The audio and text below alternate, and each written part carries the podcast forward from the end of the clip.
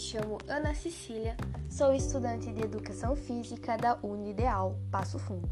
O meu professor Rogers Guidini Dias, que ministra a disciplina de Atividade Física e Saúde na Infância e Adolescência, propôs gravar esse podcast, explicando quais seriam os motivos para a baixa adesão de adolescentes em programas de atividades físicas e sugerir ações para reduzir esse indicador.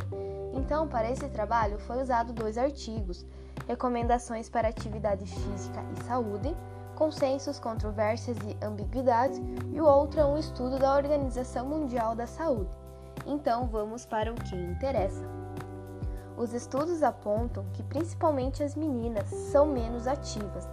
85% delas não praticam atividade física por pelo menos uma hora por dia, que é o recomendado, e 75% dos meninos não praticam atividade física como recomendado também. Esses números é preocupante, tanto agora como para o futuro, pois a saúde desses adolescentes está comprometida e se não for tomada uma providência o quanto antes, o número de doenças e mortes futuramente será alarmante. Com a prática diária de atividade física, os indivíduos fisicamente ativos ganham vários benefícios para a sua vida, tanto no presente momento como para ao longo da vida. Os benefícios são eles: a melhoria de aptidão cardiorrespiratória e muscular, saúde óssea e cardiometabólica e efeitos positivos no peso. Também há evidências crescentes de que a atividade física tem um impacto positivo no desenvolvimento cognitivo e na socialização. Os benefícios são muitos e prevalecem até mesmo a vida adulta. Acredito que um dos maiores motivos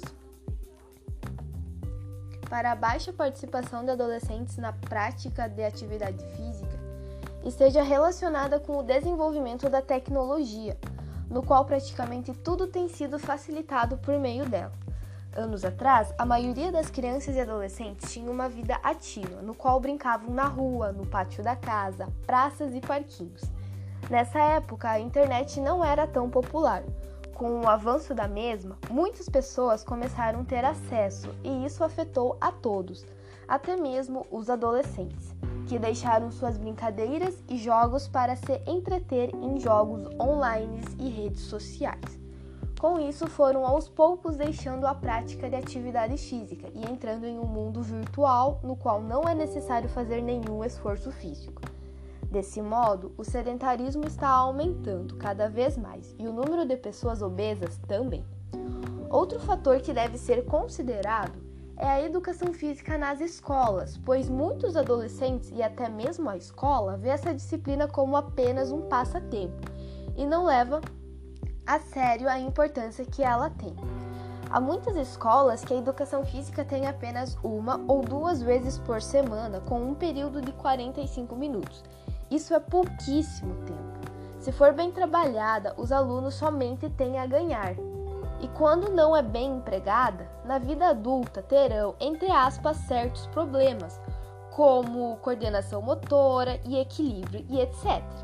Desse modo, com pouco tempo de aula, os alunos acabam não tendo interesse nas atividades físicas e também não a praticam fora de aula. Para a redução desse indicador e melhorar os níveis de atividade física, o estudo da Organização Mundial da Saúde recomenda que é necessário ampliar urgentemente políticas e programa, programas sabidamente eficazes para aumentar a atividade física em adolescentes.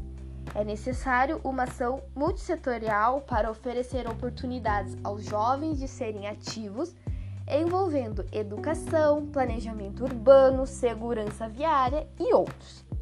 Então, essa foi minha apresentação. Obrigada por ter ouvido até aqui.